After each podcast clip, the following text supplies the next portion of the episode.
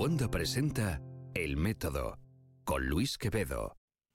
Hola, soy Luis Quevedo, un científico formado en España al que le gustaba tanto la ciencia que cambió la bata por la corbata, el laboratorio por la redacción, un solo tema de investigación por la posibilidad de meter las narices en toda la ciencia que hacen los investigadores de todo el mundo. En fin, que me hice periodista científico.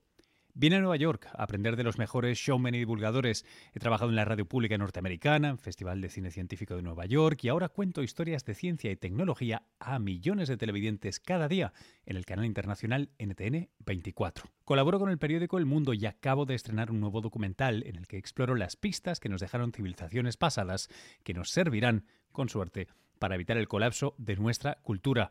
Se titula En busca del futuro perdido y lo puedes ver en enbuscadelfuturo.com. Pero lo que más amo, lo que más me gusta, es este podcast.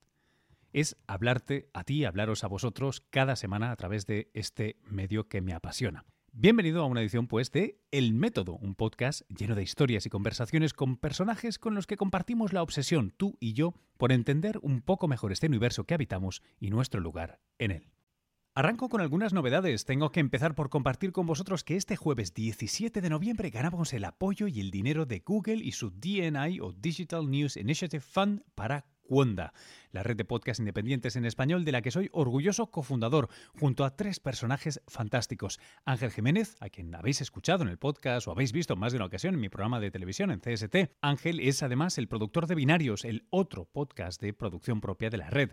Ana Ormaechea es la CEO de Cuonda, su ideóloga principal, una periodista y emprendedora en serie con unas pilas solo a la altura de su talento, y Pablo Juan Arena, la más reciente incorporación a este equipo a caballo entre Nueva York y Madrid, que comparte la ilusión de ayudar a moldear la geografía del podcasting en español. Nuestra tarea es seleccionar a los mejores programas y hacerlos eh, florecer. Tenemos el método y binario, sí, pero también el Valle de los Cercos, con historias de los emprendedores hispanos en Silicon Valley, Catástrofe Ultravioleta, el podcast de las historias fascinantes con mucha ciencia, por los creadores de Naucas, Geocastaway, un premiado podcast que hace de la geología un tema fascinante, astronomía y algo más, con Ricardo García, un genial chileno a quien también conoceréis de este podcast. Hablamos este verano en Manchester cuando visitamos el Euroscience Open Forum, universo paralelo con el amigo Oscar Hernández, quien explora desde el Círculo de Bellas Artes de Madrid las grandes preguntas de la ciencia y Claro, no todo es ciencia. Estoy viendo que ya sabéis aquello de que la cabra tira para el monte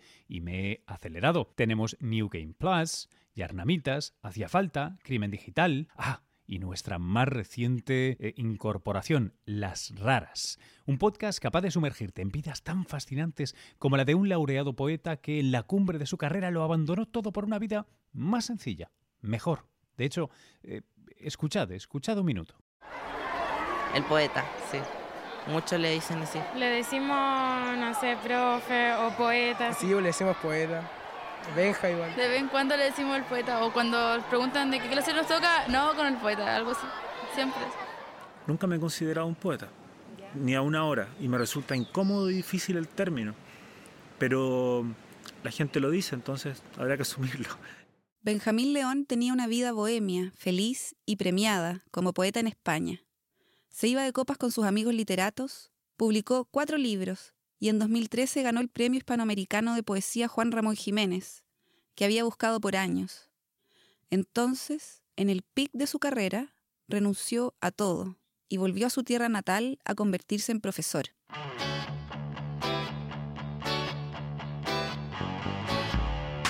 Historias de libertad, sus protagonistas y espacios sonoros. Esto es Las Raras Podcast. A mí me alucinan, de verdad, súper recomendación. Las raras podéis encontrarlas en la página de Cuonda, cuonda.com, en iTunes, por supuesto, o en el lugar donde encuentres tus podcasts habitualmente. Otro anuncio más es que esta semana entrante, la que será de Thanksgiving o Acción de Gracias aquí en Estados Unidos, la pasaré en Barbados. Es la primera vez que visito esta isla del Caribe anglófono. Voy para dar una charla a un grupo de periodistas interesados en la comunicación de la innovación y la ciencia, invitado como casi cada año por el Banco Interamericano de Desarrollo. Si tenéis eh, eh, tips, eh, consejos, personajes que merecería la pena conocer en esta isla, que sería interesante entrevistar para la tele o el podcast, por favor contádmelo que me quedo hasta el viernes que viene. Me podéis encontrar, por supuesto, en métodopodcast.gmail.com. donde, por cierto, también recibo sugerencias y feedback sobre el podcast. Hablando de respuestas al podcast, el episodio de la semana pasada titulado Desde el borde del precipicio, en el que conversé sobre la elección de Donald Trump en América y las, las lecciones del Brexit en Reino Unido con Lorenzo Melchor, el representante de la ciencia española en la Embajada de España en Londres, ha dado mucho que hablar. Gerchot nos comentaba las enormes similitudes que él ve entre la diáspora científica española y la argentina de la que hablamos en el episodio. Moshe nos cuenta que fugarse del populismo es algo que hizo Bertolt Brecht en la Alemania nazi y que, bueno, eh, no sabemos si eh, opina que América va a ser el tercer Reich, que no lo creo, pero que no está de más ver con buenos ojos a los que, bueno, han decidido irse de este país tras el triunfo de Trump. Polirruco habla del fundamental problema de la telebasura y la falta de cultura en Occidente. Ah, y la verdad, sí, quien logre solucionar eso ya nos gustaría a tantos, sobre todo a los que nos dedicamos a la divulgación y la programación cultural y sobre todo la mayoría, la totalidad de los que escucháis este programa. Ah, y Marisa, siempre atenta, nos comenta que estuvo en un evento con José María Bermúdez de Castro, a quien tengo el honor de contar como amigo, y habéis podido escuchar unas cuantas veces en este podcast decir, dijo José María, que el mayor avance del desarrollo cerebral del ser humano es el ser, es el que le permite, perdóname, ser colectivo. Y por último, Víctor dice, y cito, Ole, por fin alguien lo dice, en relación a algo que solté yo en el episodio. Tu éxito no es solo tuyo. Y es que hablé de cómo hay factores determinantes, genéticos, sociales, históricos, que modifican lo que es posible para una persona y que tal vez sufrimos de un excesivo amor a la cultura del talento individual en Occidente. Yo creo un graso error. En fin, chicos, que gracias por los comentarios. Esta semana, aquí en el método, he conversado con un extraordinario científico y mejor amigo todavía, Carlos Sierra. Él es un investigador de Columbia University en Nueva York, aunque se formó como físico, ahora trabaja en neurociencia y en particular en un problema fascinante, la barrera hematoencefálica. Carlos explica perfectamente de qué trata la barrera, así que no os lo voy a contar yo ahora, pero sí dejadme que os avance qué hace él en particular. Se dedica a usar ultrasonidos para perforarla temporalmente en zonas muy específicas para conseguir administrar fármacos con una precisión inusitada. Vais a escuchar un audio completo que corresponde a una conversación que tuvimos en mi programa de televisión CST que se emitirá en breve editada por ese medio. Os animo a que sigáis el show cada día, once y media de la mañana, en Nueva York por NTN24. Os pondré, por cierto, un enlace al stream en vivo en las notas del podcast y al trabajo de Carlos, por supuesto, también. Por cierto, si tenéis eh, preguntas, sugerencias, por favor, os pido que vayáis a SoundCloud, donde podéis comentar momentos precisos, el minuto y el segundo que os apetece del podcast. Es eh, mucho más conveniente y fácil para interactuar, responder específicamente a comentarios de lo que lo es el sistema de Evox, que yo sé que la mayoría usáis y preferís, pero vamos, que si no, si no os da pereza ir a, ir a SoundCloud, merece la pena. En elmétodo.fm encontraréis todos los episodios de este podcast, enlaces para suscribiros en vuestra plataforma favorita y un botón de donaciones en el menú para aquellos que queráis demostrar vuestro amor así, gracias a Marian, quien ha donado en el último episodio. Vamos ya con la conversación.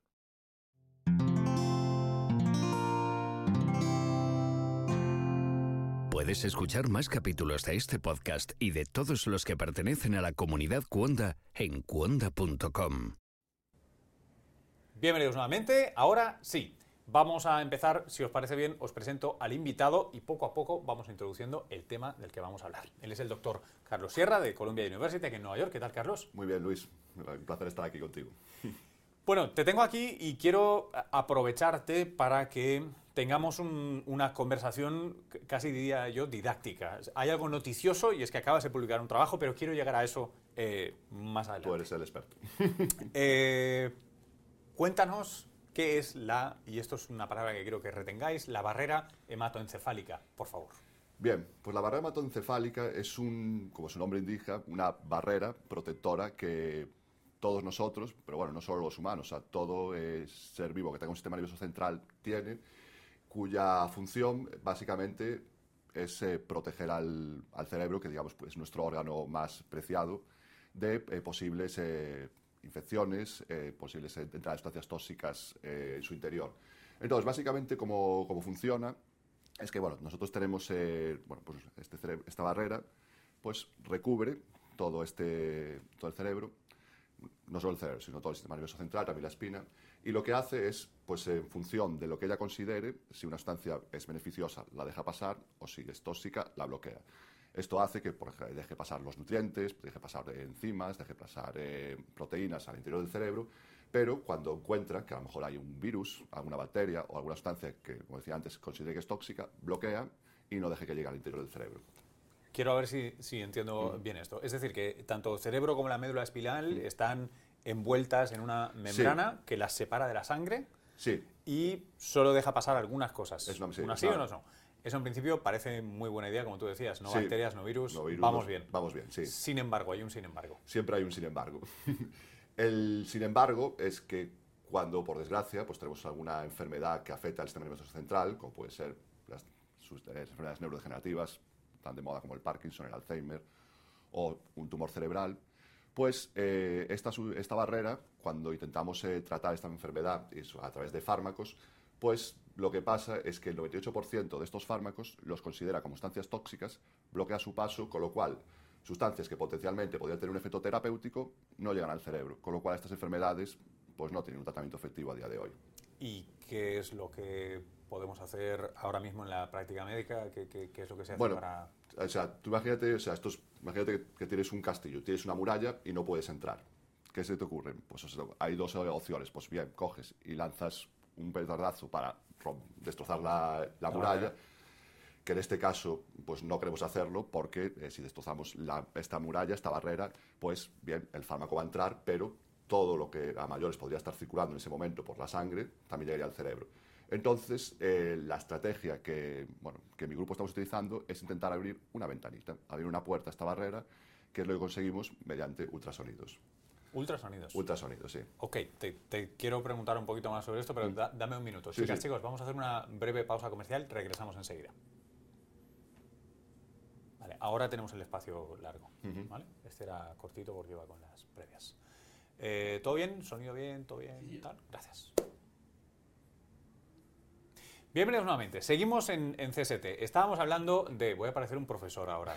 Perdóname, Carlos. Pero estábamos hablando de que nuestro cerebro y nuestra médula espinal están envueltos en una membrana que lo protege. Eso es fantástico. Fantástico, sí. Pero que, por el otro lado, es un poco eh, fastidioso cuando uno quiere tomarse una aspirina y que esa aspirina llegue al cerebro. Bueno, la aspirina pasa, pero hay otros fármacos Claro. que no pasan. Mira, una analogía muy, muy sencilla, que pues, o sea, tú tienes una, pues, volvamos al castillo.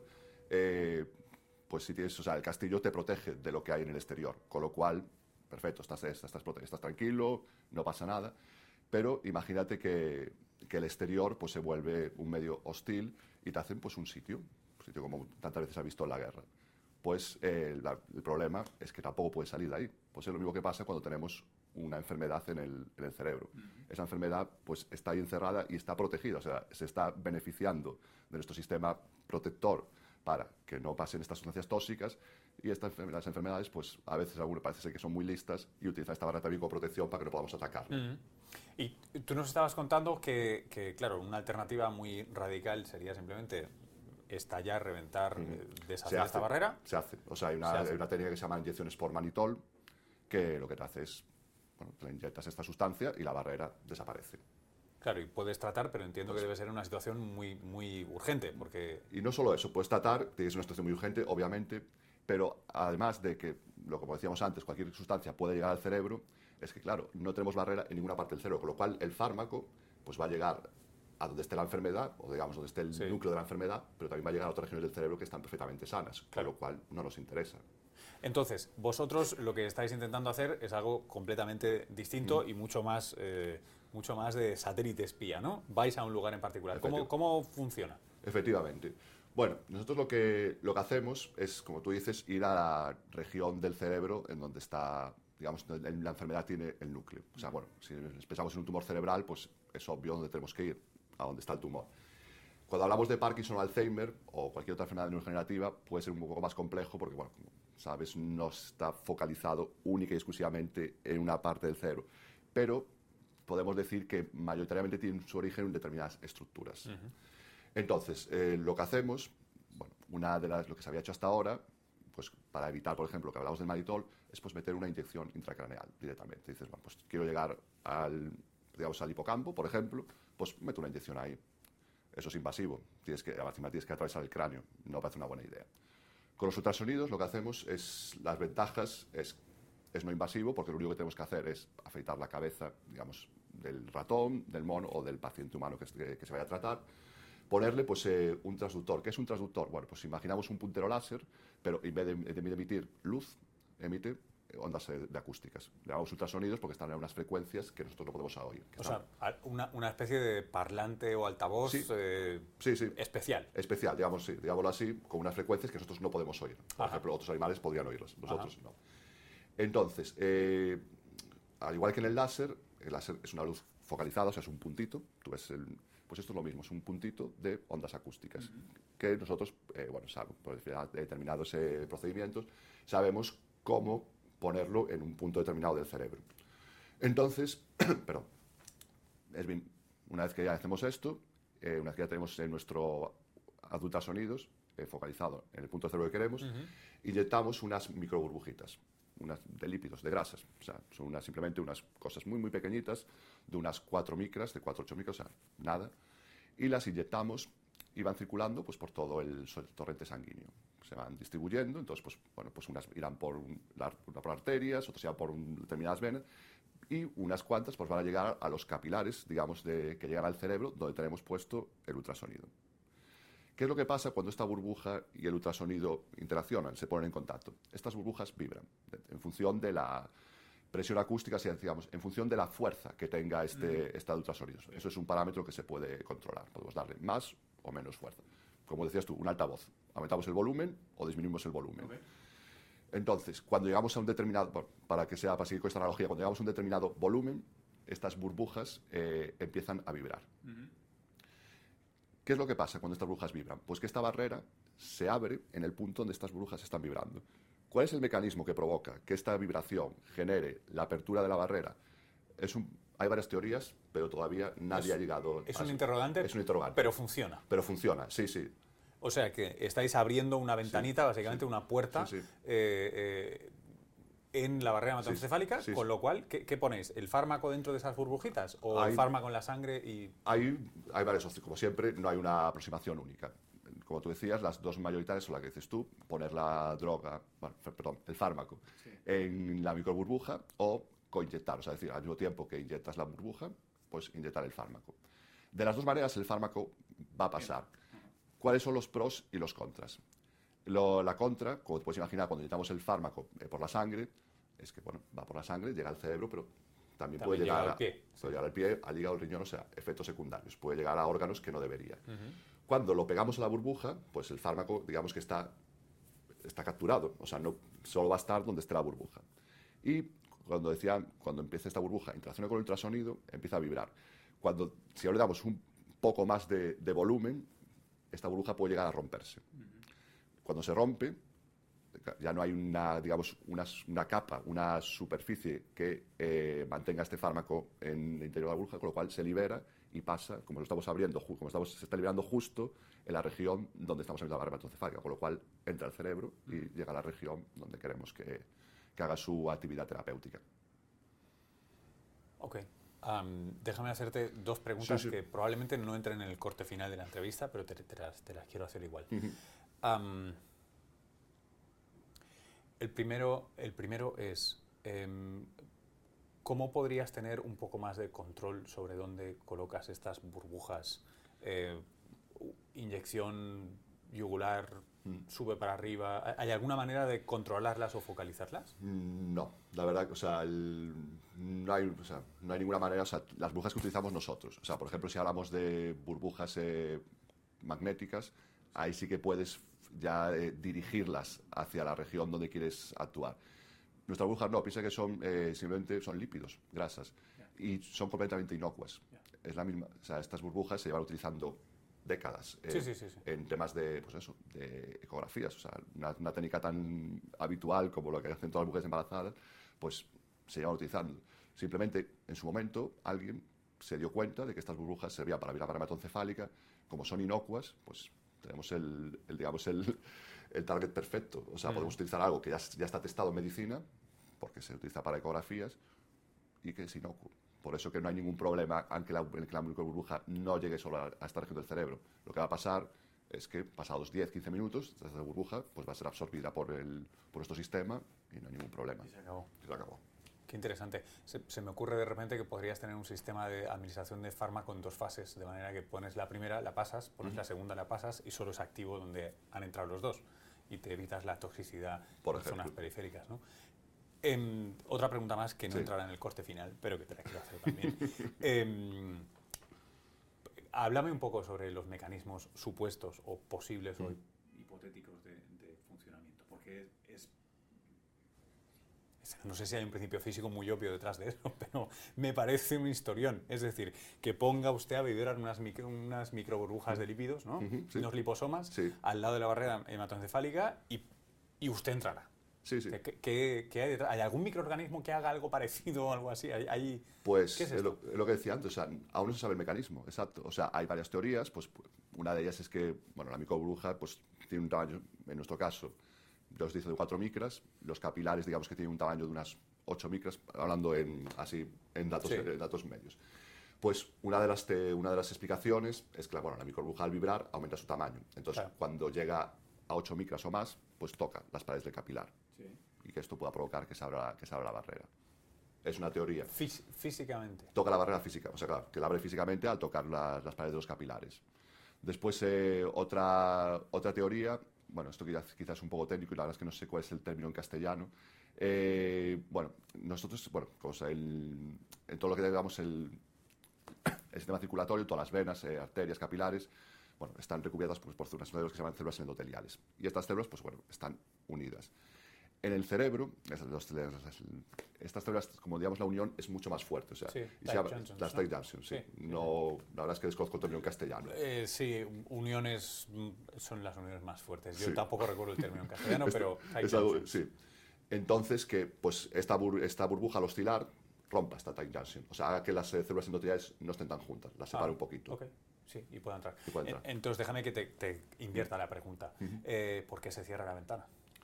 Bueno, la ventana se cierra porque no, no creamos, digamos, ningún daño. O sea, lo que hacemos es, queremos abrir, o sea, que estas burbujas vibren, pero digamos lo, lo menos posible. Porque si vibran mucho, si todas las burbujas que tenemos estallan, pues pueden crear lesiones alrededor. Eso es lo que, bueno, en determinadas aplicaciones esto puede que no tenga un gran problema, por ejemplo, si hablamos de, de tumores, porque si realmente estás dañando las células tumorales, perfecto. Pero claro, cuando estás intentando tratar una enfermedad neurodegenerativa, si aún encima estás dañando alguna célula o alguna estructura alrededor de lo que estés tratando, pues a lo mejor el, digamos, el efecto secundario no compensa al efecto terapéutico de la- del fármaco. Con lo cual, sí, hay que, este es uno de los parámetros críticos, o sea, ajustar la, la presión, digamos, el volumen, de tal manera que vibre lo suficiente, pero que no genere ningún daño. Y si es de generar algún daño, pues que sea una microhemorragia, pero que se pueda recuperar el, el paciente en un día, dos días, tres días. Por ejemplo, bueno, en mi artículo vimos que, bueno, en algunas bueno, en el pasado cierto umbral sí que vimos microhemorragias, pero a la semana estaban, estaban curadas. Em, una precisión más sobre Mm. esas ventanas. Eh, en el momento en que abres una ventana, ¿estás comprometiendo la barrera hematoencefálica para todo el mundo o solo para tu fármaco? Que, como que para todo el mundo. Eh, este virus eh, que tú citabas al principio, esta Sí. bacteria, ¿de repente tiene un- una oportunidad de, de entrar y cruzar o, o la perturbación es tan Va- pequeña que... Bueno, pues si justo, justo Pasaba por ahí. Pasa por ahí justo en ese momento, podría- igual que pasa el fármaco, podría entrar, sí. Ok. Obvio. Pero no es, pero no es un daño que Claro, lo hab- suficiente ni... Bueno, es probabilidad. Claro. O sea, ¿cuál, ¿cuál probable es que justo en el momento que abras la barrera esté pasando por allí una bacteria, Ok. un virus, Ok, ok, ok. Cualquier microorganismo? Pues bueno, en el fondo es, bueno, pues sí, si justo te toca la, el- la, el bol- la boleta de la lotería en ese momento, pues sí, vas a entrar el fármaco y va a entrar la Claro. sustancia, bueno, digamos, el microorganismo, la sí, sustancia sí. patógena. Es una cosa en cualquier caso muy poco... Muy poco probable, sí. Aterrizo esto. Em, has hablado de, de demencias, enfermedades neurodegenerativas, que son un reto creciente en las sociedades en desarrollo y desarrolladas. Con Sí, el sí. aumento de esperanza Sí. de vida, cada vez las estamos sufriendo más, no tenemos muy buenas herramientas, aunque todavía no las acabamos ni siquiera de comprender qué las causa. Está claro que si ni siquiera podemos probar si, las, eh, si los fármacos Sí, sí. funcionan, em, este tipo de tecnología sería fantástico curar nada, pero sí para avanzar más Para rápido. tratar, ¿no? efectivamente, sí. Eh, y este tipo de tecnología, además de disfrutarla seguramente ratones en, en tu laboratorio o Ujú. ratas en tu laboratorio, ¿cuándo la podemos tener en humanos o cómo sería la ruta para llegar a tenerla en Bueno, humanos? nosotros en, en mi laboratorio eh, estamos ya con monos. Eh, lo que pasa es que si vienen ratones, ya hemos hecho administración de, pues, de sustancias de, de interés. No quiero decir fármacos, porque claro, fármacos solo es toda aquella sustancia que ya tiene la, bueno, La la- aprobación. la aprobación de la FDA. Pero bueno, sustancias que digamos que bueno, se ve que tienen un, un efecto terapéutico, pero que realmente no llegan al cerebro. Esas son las sustancias que hemos inyectado en ratones. En monos estamos trabajando también, pero de momento no hemos inyectado ninguna sustancia. Nos, nos dedicamos a abrir la barrera, a, digamos a ajustar parámetros. Pues vamos a ver, queremos abrir la barrera, qué presión o qué volumen podemos aplicar. Sí que, evidentemente, en un ratón es mucho más sencillo definir el objetivo. O sea, porque bueno, esto es una anécdota. O sea, cuando tú le afeitas la cabeza al ratón, pues ves todo lo que digamos, todas las estructuras del, bueno, del cráneo, las, las suturas. Entonces, al verlas a simple vista, pues bueno, dices, bueno, si aquí tengo, la, por ejemplo, la sutura lamboide, pues el hipocampo va a estar a 2 milímetros a, la a 3 milímetros a la izquierda y 2 para arriba. Pero en monos no es tan fácil. En monos, o sea, hay que, bueno, hay que hacer un procesado, hay que adquirir imágenes por resonancia magnética, hay que cargarlas en un sistema y, bueno, mediante programación, pues, mm, poder calcular, por medio de simulaciones, poder calcular dónde tenemos que poner nuestro transductor, digamos, nuestro eh, emisor de ultrasonidos para que llegue a esa estructura del cerebro. Es lo mismo que habrá que hacer en humanos en su momento. Todavía, todavía más complejo, o sea, porque evidentemente, o sea, aunque el cerebro de los, de los primates no humanos es bastante similar al, al humano, no es igual. Y además, bueno, nosotros en, en monos, pues bueno, nos permitimos a lo mejor un, digamos, un, un error de 1 o 2 milímetros. En humanos no sabemos si a lo mejor eh, yendo los 2 milímetros fuera donde queremos ir podemos crear algún, algún efecto no deseado. Esta técnica se ha empezado a ya utilizar en, en Francia, en pacientes, en pacientes de glioblastoma, glioblastoma perdón, después de haber sido eh, sometidos a craneotomía. Entonces, lo que se hace es se les, se les opera, se les estripa el tumor y aprovechando, pues se les deja el transductor, el emisor de ultrasonidos dentro. Después se cierra y el transductor queda, queda metido dentro. Es una, bueno, como puedes ver, es una aproximación distinta a la nuestra, porque aquí el transductor está físicamente dentro del cuerpo, nosotros lo tenemos fuera. Pero bueno, como os he hablado, son pacientes que has tenido que abrir para hacer una, para hacer una estripación del tumor, pues bueno, eh, ya aprovechas y les metes esto. Sobre todo porque el glioblastoma es eh, uno de los tumores más agresivos, que hay, Agresivos que hay, sí. y la vida media de los pacientes después de haber sido sometidos a, bueno, a la biopsia, a la extirpación del tumor, no llega a los dos años. Con lo cual, pues bueno, son pacientes que dicen, bueno, pues mira, de perdidos, de al río, vamos a ver qué pasa. Entonces, lo que se hace es, estos pacientes, se extirpa el tumor, como decía, se les, se les coloca el, el dispositivo, estos son pacientes son, tienen que tener quimioterapia. Porque, claro, o sea, siempre van a quedar alguna, algún resto del tumor, alguna célula cancerígena. ¿Cuál es el problema que había hasta ahora? Bueno, te abrían, te quitaban el tumor y después te, te cerraban, te daban la quimioterapia. Pero claro, la barrera está ahí. Con lo cual, tú tomas quimioterapia, tomas la- el fármaco, Muy poca. tampoco llega, llegaba. claro. Con lo cual, lo que había que hacer era incrementar la dosis de una manera brutal. Efectos secundarios, estamos otra vez aparte. La, la quimioterapia ya es una terapia por sí tremendamente agresiva, y si encima eh, tienes que elevar la dosis para a ver si así llega una cantidad significativa al cerebro para matar estas células tumorales, pues no, no compensaba. Pues entonces lo que está haciendo ahora es estos pacientes que tienen el dispositivo, eh, digamos, en su interior de su, de su cerebro, pues cuando se les administra la quimioterapia, se enciende este, este dispositivo, se emite ultrasonidos y se abre la barrera. Con lo cual se ha visto que sí, o sea, la, la supervivencia media está, está incrementando. Parece ser que es una, bueno, obviamente, o sea, esto hasta que los pacientes mueran y se les pueda ver, coger el cerebro y hacer histología, ver Sí, sí, no se verá si No ha funcionado, ni cómo, ni se, se puede ver que ha, ha hecho. se puede ver que ha funcionado en el en el- desde el punto de vista que estos pacientes han aumentado su esperanza de vida. Sí, sí, sí. Pero, claro, Sí, pero funcionalmente no sabes claro, qué ha sucedido claro, allí, ni no cómo, sabes ni si has, creado alguna, daños. si has creado alguna lesión. Claro, claro. Entonces, claro, ¿cuál es la ventaja con ratones? Que eso lo puedes ver al momento, que es lo que hacemos nosotros. O sea, lo hacemos el experimento, sobrevivimos el tiempo que seamos necesarios y después pues, lo podemos sacrificar y podemos ver el cerebro. Y es porque te decía, por ejemplo, que en mi, en mi artículo, pues vemos que en ratones sacrificados justo después del, digamos, del tratamiento, a las dos horas algunos tienen microhemorragias, pero en los que hemos sacrificado una semana después, Ya no. Ya está.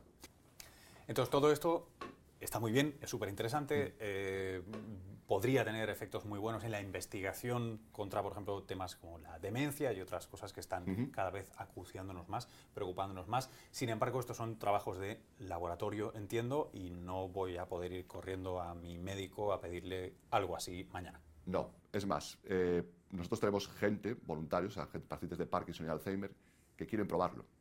Ya están en un estado muy avanzado. Bueno, pues esto sería perfecto tener gente con la que probarlo. Eh, no tenemos aprobación de la FDA. O sea, esto puede llevarnos mínimo empezar a tratar, empezar en humanos, dos, tres años. Y claro, estas personas lo que van a ser, digamos así, van a ser los conejillos de India. O sea, realmente lo que vamos a investigar, más que el tratamiento, es ver cómo afecta a los ultrasonidos el abrir la barra cefálica en humanos. O sea, es, una, es, una, cosa muy prometedora, muy interesante como herramienta, que mm. siempre son los mejores descubrimientos de ciencia, yo creo, las nuevas herramientas para hacer nuevas cosas. Sin embargo...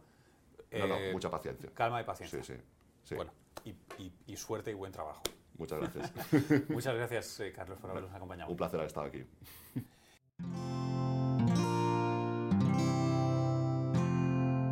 Cuonda, la red de podcast independientes en español. Esta ha sido la conversación con Carlos Sierra de Columbia University. Escucha, suscríbete, comparte y haz una donación en elmétodo.fm.